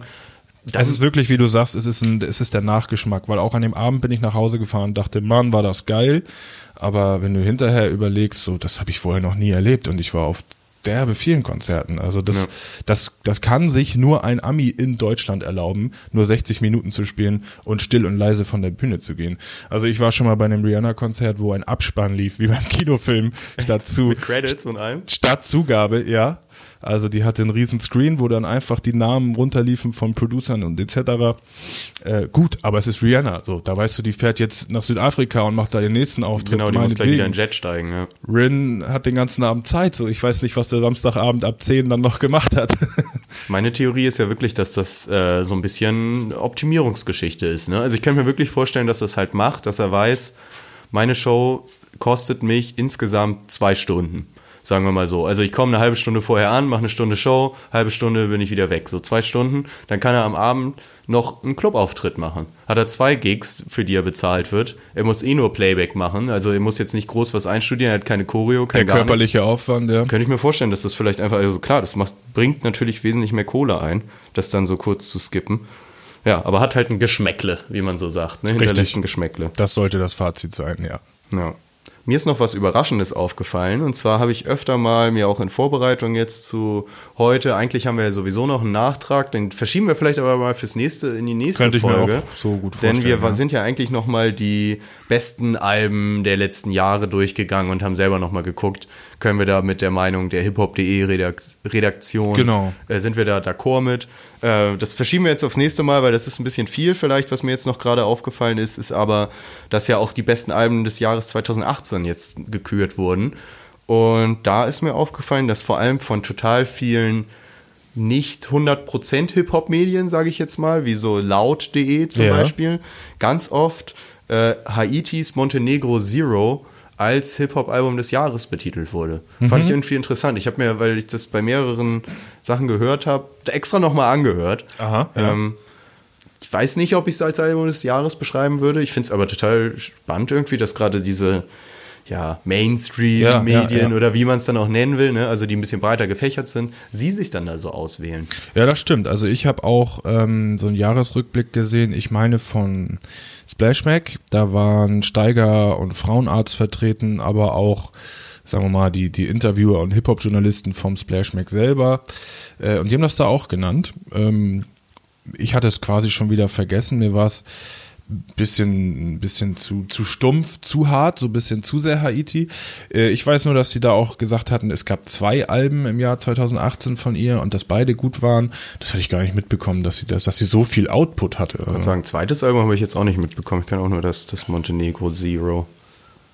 Ja, vielleicht könnt ihr ja da draußen auch mal sagen, wie ihr dazu Ja, steht. genau. Habt ihr das gehört? Äh, findet ihr es auch so gut? Also äh, bei diesen Jahresrückblicken kam es dann teilweise wirklich als Album des Jahres oder eben auch so als Geheimtipp, ne? So Shooting Star 2018. Ist halt so ein bisschen dieses vom Feuilleton abgefeierte Ding, ne? So ein bisschen hat man so das Gefühl.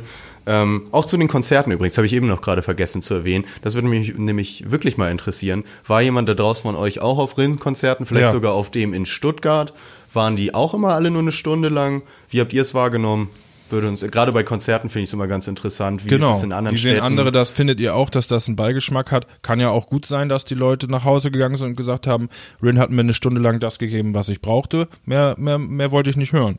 Ne? Da wäre Feedback echt mal cool von euch. Übrigens war auf der laut.de Liste, da ist, das habe ich mir nur aufgeschrieben, weil wir uns da selber auf die Schulter klopfen können. Unser, unser kleiner Tipp, OG Kimo Scalp EP, Ja. wird nämlich auf Platz 2 der Deutschrap-Releases von Ach, laut.de interessant, des dann Jahres sind die ja 2018 wirklich äh, relativ patent dabei laut die. Ja, Ich kenne ihn nur von Flair, der immer krass auf die motzt und ich glaube, der hat sogar mal die Redaktion aufgemotzt da. oh, das, das weiß ich natürlich nicht. Ich wollte es nur, weil wir, da können wir uns, haben wir ja auch mal befohlen. Müssen wir uns auch mal auf die Schulter Richtig, klopfen. Deswegen habe ich es extra aufgeschrieben, Sehr gut, Basti. dass sogar die laut.de Leute das genauso sehen. Ja, dann lass uns doch mal langsam zu unserem, zu unserer Dauerbrenner-Kategorie übergehen. Mal ein bisschen eine kleine Auflockerung hier. Genau, ich habe mir wieder ein paar Rap-Zitate rausgesucht. Ja, dann würde ich sagen, dann gehen wir doch mal rüber in unser Spielestudio, in unser großes. Okay. Und dann machen wir gleich mal weiter mit Zitate raten. Bis gleich.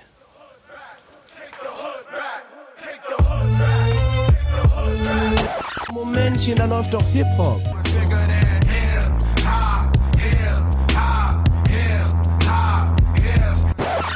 Sagen Sie mal, ist Ihnen sowas eigentlich nicht peinlich? Äh, nö. Ja, dann wollen wir doch mal anfangen. Ähm, wir sind jetzt hier in unserem Spielestudio, haben uns aufgebaut, sitzen gegenüber. Ich muss noch kurz vom Segway runter, der Weg war so weit. Ich park den Es eben. fehlt quasi nur der Hot-Button. Ich würde jetzt einfach mal anfangen und ich wollte dazu noch mal sagen, wie komisch man sich immer fühlt, wenn man die Dinger raussucht. Also ich muss zugeben, ich versuche immer so ein bisschen was zu finden, äh, wo ich weiß, dass entweder wir beide oder nur du damit Verknüpfung haben. Ähm, äh, sei es ein Rapper, über den wir uns gerne lustig machen, sei es ein Rapper, den wir gerne hören oder eben äh, gerade über den gesprochen haben. Und ähm, dann schreibe ich die Dinger immer zusammen und stelle hinterher fest, ich glaube, es ist sau schwer. Ich finde es auch total schwer. Also entweder ist es nämlich super schwer, weil man schon weiß, okay, der andere hat wahrscheinlich nicht so die großen Berührungspunkte mit den Leuten, oder es ist total einfach. Ne? Ja. Also ich, ja, ich weiß total, was du meinst. Von genau- daher, ich bin mal wieder gespannt, ob, ob das jetzt sich äh, als einfach, zu einfach darstellt oder äh, auch nicht, weil ähm, gerade auch beim Raussuchen der Antwortmöglichkeiten versuche ich dann immer so ein bisschen Verwirrung, für Verwirrung zu sorgen. Also wir haben wieder drei, jeder drei Zitate vorbereitet, die dem anderen gestellt werden, mit Antwortmöglichkeiten, die der andere dann jeweils erraten darf. Ihr da draußen dürft natürlich genauso mitraten. Ähm, möchtest du anfangen mit einem Zitat? Ich fange hier gleich mal an mit dem ersten Zitat. Ich versuche das wieder in Roboterstimme und nicht hier irgendwie äh, flowartig rüberzubringen. Also, deswegen will ich hier weg, doch fürchte ich, ich werde es nicht schaffen, weil irgendwelche Verwirrten mich wieder derbe bequatschen. Und ich kann sie nicht stumm schalten, weil sie nicht den Mund halten. Und solange sie reden, sehe ich, wie sich ihre Zungen spalten. So, Antwortmöglichkeit A. Bei den Antwortmöglichkeiten ist ein kleiner Kniff, aber den findest du bestimmt raus. Antwortmöglichkeit A, Björn Beton. Antwortmöglichkeit B, ist Björn Beton. ist, pass auf. Antwortmöglichkeit B, Sammy Deluxe. Antwortmöglichkeit C, Ferris MC. Äh, sind ich weiß doch wieder, wer. Björn Beton ist, nämlich der von den Fanta 4, ne? Nee. Ähm, ich weiß aber auch, von wem das Zitat ist. Ich kenne den Song, glaube ich, sogar. Es ist nämlich Sammy Deluxe von, ich glaube, Sammy Deluxe 2001, oder? Nein. Ne? Okay. Was, was, was ist es? Okay, wir lösen auf. Also der Kniff ist, ich, es sind Einzelkünstler, die alle innerhalb eines Kollektivs performen. Björn Beton ist Mitglied von Fettes Brot. Ach so, rum die waren es ja. Sammy Deluxe in diesem Zusammenhang Mitglied von Dynamite Deluxe. Ferris MC, wissen wir ja, hat bis vor kurzem bei Deichkind mitgemacht. Und der Track ist Dynamite Deluxe, Ausrufezeichen, Fragezeichen, Ausrufezeichen. Ah, ja. Boah, das ist aber tief in Du der, erinnerst dich? in der Hip-Hop-Hosen, Baggy-Hosen, breite Schuhe-Kiste Das ist so Basti und Flo mit 17 äh, Musik. Ja, schon, schon lange her. Nee, okay, aber den, dann, das, das kam mir. Aber du warst ja nah dran. Also Sammy, das ist ein halber Punkt, würde ich jetzt sagen. Wie, du hast mir die Antwortmöglichkeit Dynamite Deluxe gar nicht gegeben. Das ist ja Quatsch. Ich, Nee. da will ich meinen ganzen Punkt haben. Nein, es geht um Rap-Zitate. Und aus wessen Mund kam dieses Zitat? Sammy Deluxe. Sammy Deluxe. Und deswegen habe ich einen Punkt. Weil ich Sammy Deluxe gesagt habe. Ach so, okay. Wir raten nur den Künstler, ja? Naja, weiß ich nicht. Achso, meinst du, wir müssen den Song? Oder? Nee, ich würde nur sagen, nur den Künstler. Okay. Weil sonst hast du es eh verkackt jetzt, glaube ich. Bei mir nämlich. Da kommst du nie auf die Songs. Jetzt muss ich mal gerade gucken, mit was fangen wir denn an? Ich habe hier ja nur so eine Knaller vorbereitet. Oh doch, ich, fang, ich fange an. Ich muss auch wieder die Roboterstimme äh, nochmal ein bisschen üben und ölen. Bitte. Wir haben verschiedene Werte. Euch geht es um Liebe im Herzen. Hurensohn, Hurensohn, Hurensohn. Ich sage öfter Hurensohn als Rodriguez Duterte. Okay. Antwortmöglichkeit 1. Sammy Deluxe. Antwortmöglichkeit 2. MC Bomber. Antwortmöglichkeit 3. Hannibal. Antwortmöglichkeit 4. Fat Tony und Edgar Wasser.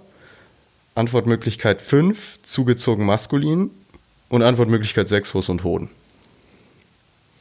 Sechs Möglichkeiten, du Arsch. Soll ich nochmal? Ähm, ja, bitte. Wir haben verschiedene Werte. Euch geht es um Liebe im Herzen. Hurensohn, Hurensohn, Hurensohn. Ich sage öfter Hurensohn als Rodriguez Duterte. Hm, Also ich kann nur nach dem Ausschlussverfahren gehen. Das Zitat sagt mir nichts. Ich äh, bin aber bei den Kollektiven, nämlich Edgar Wasser und Dingsbums oder zugezogen maskulin. Mm, Duterte bin ich jetzt am überlegen. Ich meine, das ist der philippinische Trump, der Präsident aus den Philippinen. Genau, der Obama als Hurensohn bezeichnet hat. Ach, okay. Deswegen gehe ich jetzt. Ach, es ist schwierig, weil zugezogen maskulin ist in meinem Kopf die, die viel politisch sind. Äh, Edgar Wasser ist doch aber Asiate, ne? Ist nicht Ja. eine, ne? Ich nehme Edgar Also- Wasser jetzt. Einfach, einfach so aus dem Bauch hinaus. Bing, bing, bing, bing, bing. Das ist ein Jackpot. Ist eine Line von Fat Tony, nicht von Edgar Wasser, aber es ist von dem Song Die hattest Modus. du beide genannt. ne? genau, Oder der Song ist von ja. den beiden zusammen und heißt Modus. Das Okay, also Punkt. notierst du bitte den Punkt für Florian. Mhm, ne? Ein Punkt habe ich hier schon direkt groß rot markiert. Ja gut, dann geht's gleich weiter mit meiner zweiten Zeile. Sehr gerne. Ähm, die geht wie folgt. Ist sie da, ist er da, mit Gefahr, spitte Bars. Ticke das, ticke hart in den Magen. Schicke nach, ficke Parts, Missionar. Bis Anan, gib ihr grad ein schickes Grab mit ihrem Namen. Ist das A, Chefcat der Ide- der Identitäter? Ist das B, Megalo die Abrissbirne am Mic? Oder C, Amewu, aka Rap ist meine Berufung? Dieses ficke Parts Missionar, das kommt mir irgendwie total bekannt vor. Und weil es mir so bekannt vorkommt, schließe ich eher auf Megalo oder Chefcat als auf Amewu, von dem ich ungefähr ein oder zwei Songs kenne. Was fällt dir denn ein, wenn du alle drei hörst, alle drei Antwortmöglichkeiten? Dass es auch einen Song von allen drei zusammen gibt, Aha. der zum Beispiel Live MCs heißt. Okay. Den gäbe es theoretisch. Und da hat Megalo ja auch so einen sehr spittigen Hin- und Her-Flow-Part, der mit Ficke Hart Missionar drin ist. Deswegen gehe ich von Mega auf Megalo. Wuhu! Ja, also man kann sagen, äh, Megalo zerstört mit dem Part alles. Ja, so ja, ne? ist so habe ich es in Erinnerung aus diesem Video. Ja, ist richtig, ist dein zweiter Punkt an dieser Stelle. Geil. Aber hast mir auch ein bisschen geholfen. Ich weiß nicht. Also es kam mir schon bekannt vor, aber auf den Song weiß ich nicht, ob ich da jetzt so drauf gekommen wäre. Aber dadurch, dass dann ja alle zusammen den Song ja mal gemacht hatten, doch, doch, doch. Gut, dann springe ich mal hier wieder in die Bresche und schaue mal, was ich hier für dich habe. Und zwar, es macht Peng in meinem Schädel. Ich gucke in die Leere. Nein, ich schwebe durch die Sphäre. Amnesia und Purple Haze. Ich brauche einen Erdbeershake. und noch mehr Papes. Was für Schwerkraft. Antwortmöglichkeit 1. Maxwell, der Obsthändler. Ja. Mosch 36. Ähm, Plusmacher oder Hannibal. Also erstmal, das war ja schon fast ein Poetry Slam. War gut, ne? Respekt an dieser Stelle. ähm, wir machen es kurz. Hannibal, äh, Vanilla Sky. Verdammte Scheiße. Das, ja, kennst du sogar den Song. Okay. Erdbeershake. Das so, ja, ja, so kiff-verherrlichend ist eine Hani. Geil. Ich habe extra mir welche rausgesucht, die eben genau das halt auch machen, die dann viel so dieses das so Kiff zelebrier Scheiß Ja, machen ja. mit Maxwell Mosch und Plusmacher. Ja, genau, verdammt. das ist dann auch immer witzig, ne? Die so versuchen, welche rauszufinden, äh, die ähnlich sind. Das habe ich bei meinem, bei meinem nächsten, bei meinem dritten Zitat auch versucht. Ähm, hau ich mal raus, ne? Ich torkel durch den Raum wie James Brown. Besoffen Moonwalken kommt an bei Frauen. Die Leute werden, reden mit mir, doch es klingt nicht echt. Es hört, hört sich an wie, wie gescratcht.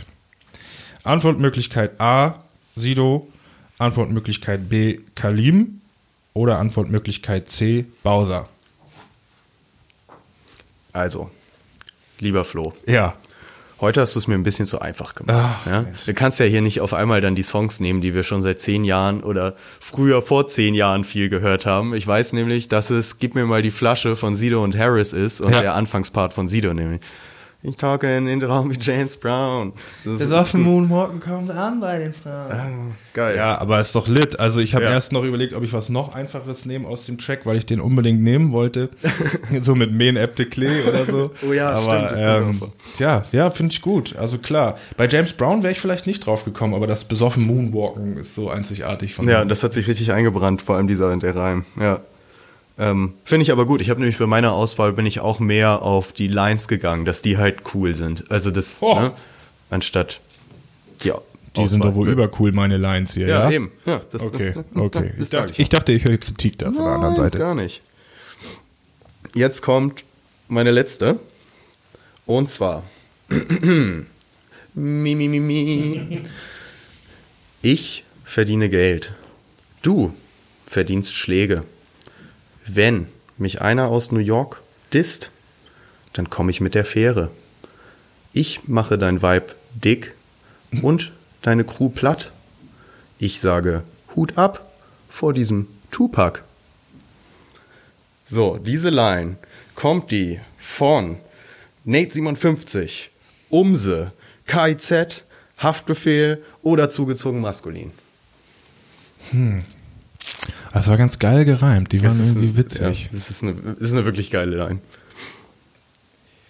Respekt an diesen Tupac. Das würde Nate nicht sagen. Ich sage Hut ab vor diesem Tupac. ja, das sagt Nate nicht. Hm, wer war noch? Umse war noch, zugezogen maskulin war noch und Haftbefehl. Haftbefehl und KIZ. Nate, ja. Genau, Nate hat es ähm, muss ich raten. Ich rate äh, KIZ.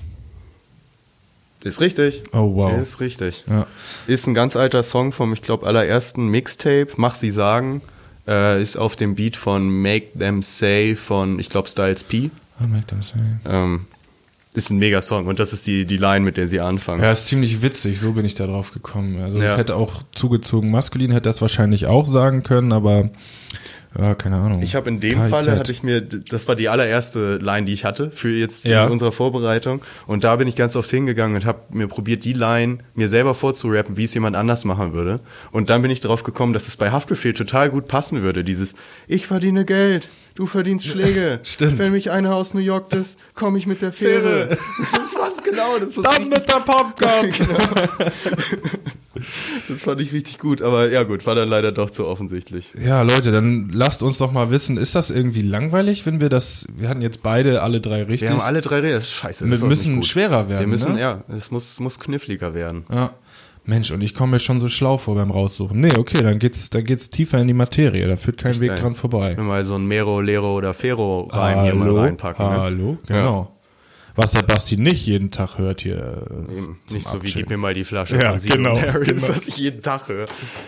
Kenn ich doch. Nee, gut. Wollen wir dann mal wieder zurück in unser Aufnahme-Radiostudio und aus unserem Spielestudio wieder rausgehen? Ja, ja, ja, das ist hier zu unseriös. Das ist Lass uns mal groß wieder auch zurück. einfach. Ne? Ja. Ja.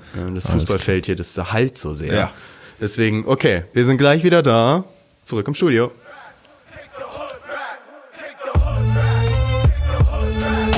Momentchen, da läuft doch Hip-Hop.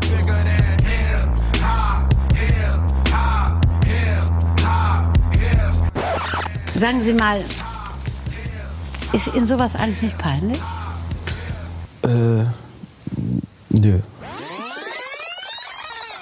Ja gut, dann äh, sind wir wieder da. Äh, Wir sitzen in aufrechter Position, ähm, viel seriöser und ernsthafter in einem Aufnahmestudio. Richtig, da sind wir wieder. Und ich hätte gleich noch was, was ich nochmal, da schlage ich wieder den Bogen zurück zu Twitter.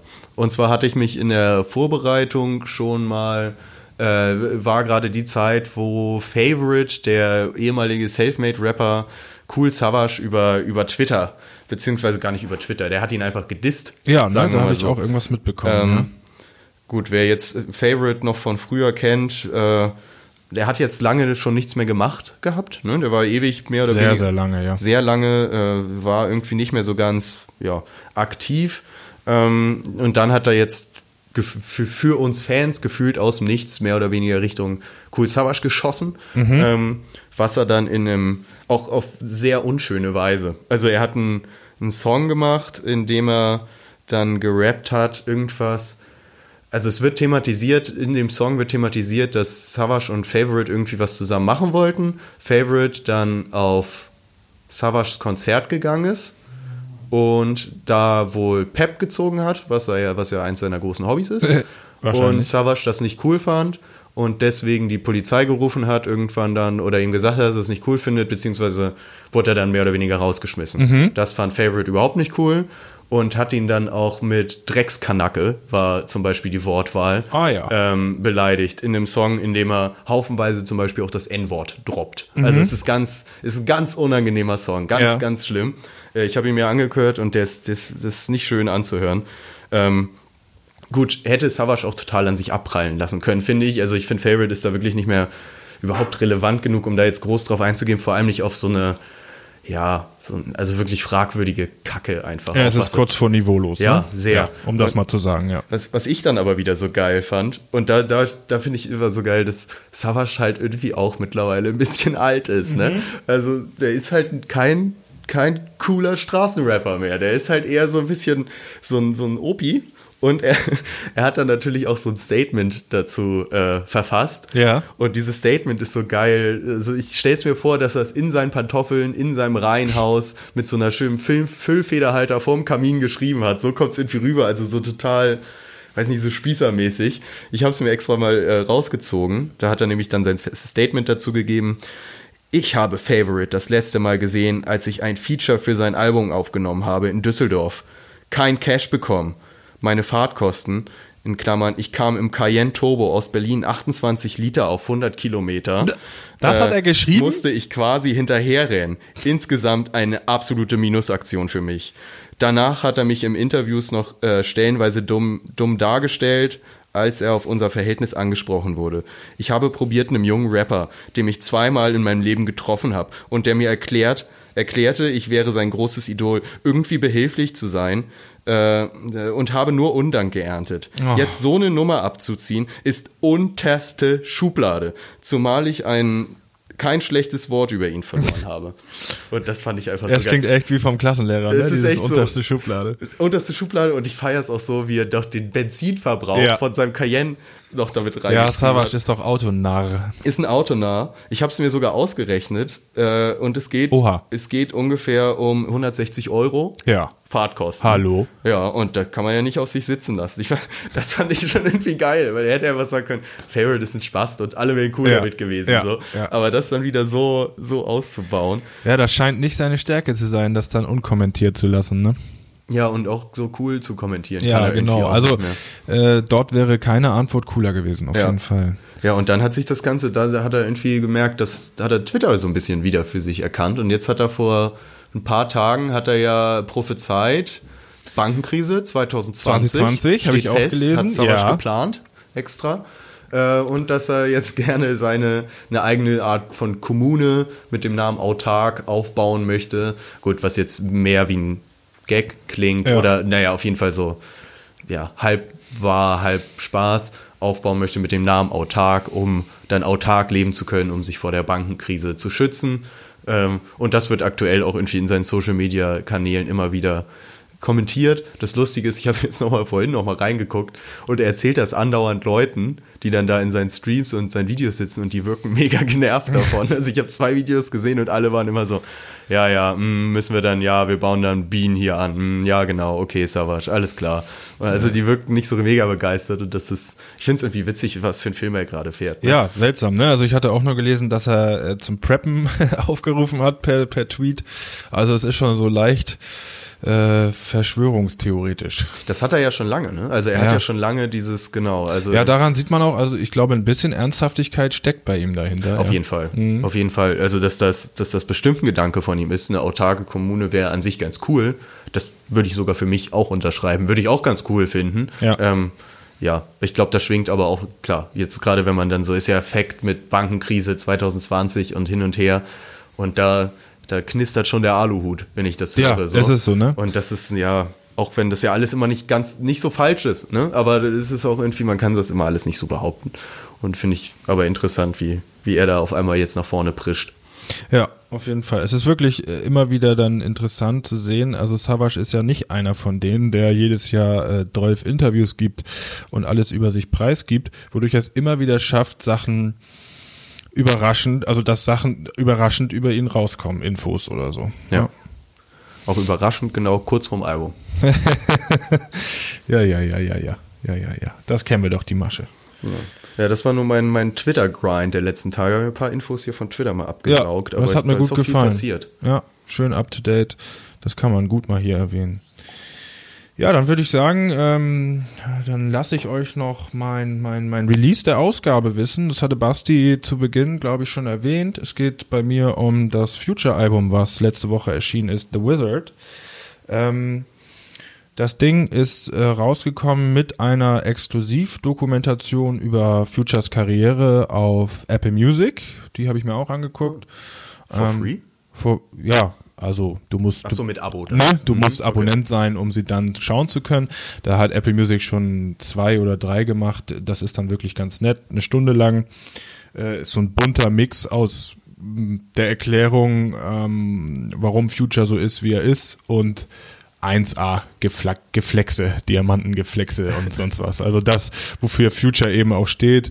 Ähm, er erklärt seine, ähm, seine Ein Werdegang oder? oder? Nee, Work Ethic, also so Arbeitseinstellung. Ja. Future gilt als einer der produktivsten. Äh, Der hat das jetzt erst die letzten Jahre geschafft, sein Output auf so ein normales Niveau runterzuschrauben.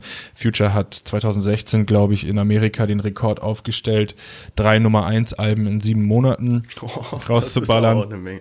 Das war genau, das war auch die die Mask Off Zeit wirklich wirklich interessant und eben auch witzig. Seine Wegbegleiter erklären so, er ist halt äh, der realste, der alles was ihm gerade passiert ist sofort in Texten verarbeiten muss, so dass man sich dann da wiederfindet, wie er erzählt. So, ja, und ich habe damals eben die alte da in Gucci Flipflops weggeflankt. Also ich weiß, wie ich da in Gucci Flipflops rumstand. Und dann kommt sein Produzent Metro Boomin und sagt, ja, und den einen Abend kam Future in Gucci Flipflops rein und ist so gleich, hat ein Beat gehört und ist gleich in die Kabine gegangen und daraus entstand eben dieser, dieser krasse Track äh, hier, Gucci Flip-Flop oder ich glaube, er heißt nicht so, aber wir wissen ja, was gemeint ist.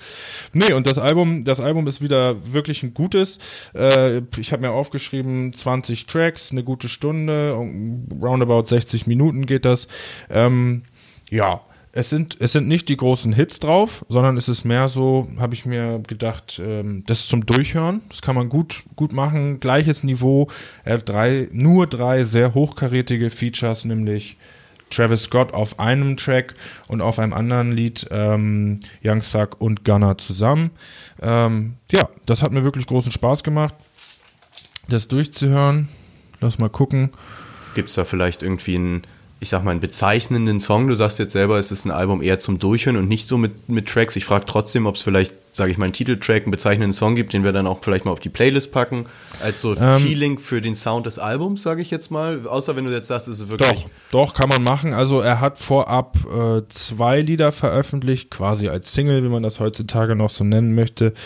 Das war einmal Jumpin' on the Jet und Crushed Up.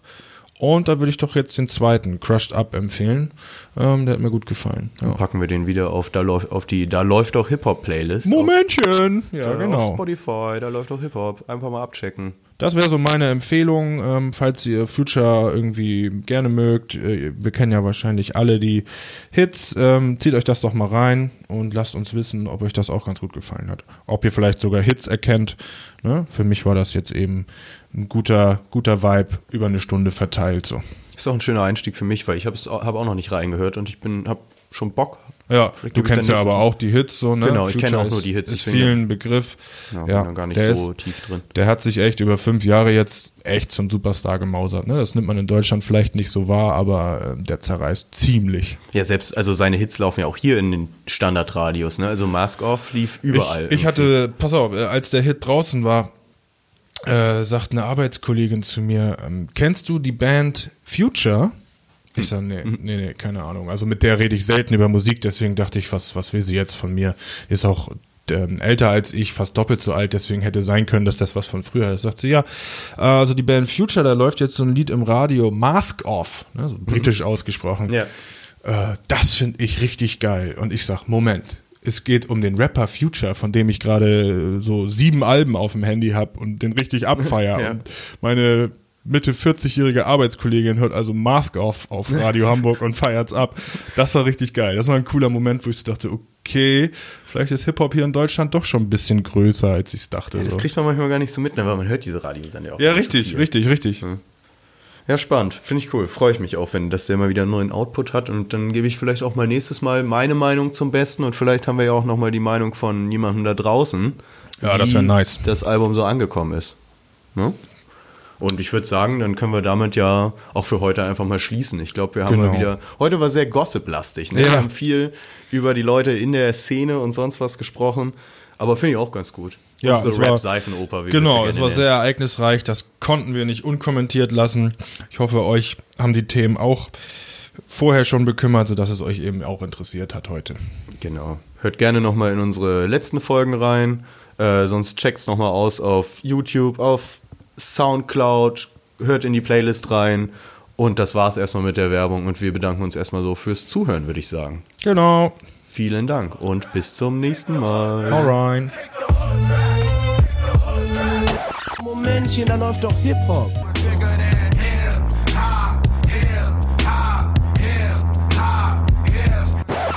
Sagen Sie mal, ist Ihnen sowas eigentlich nicht peinlich? Äh, nö.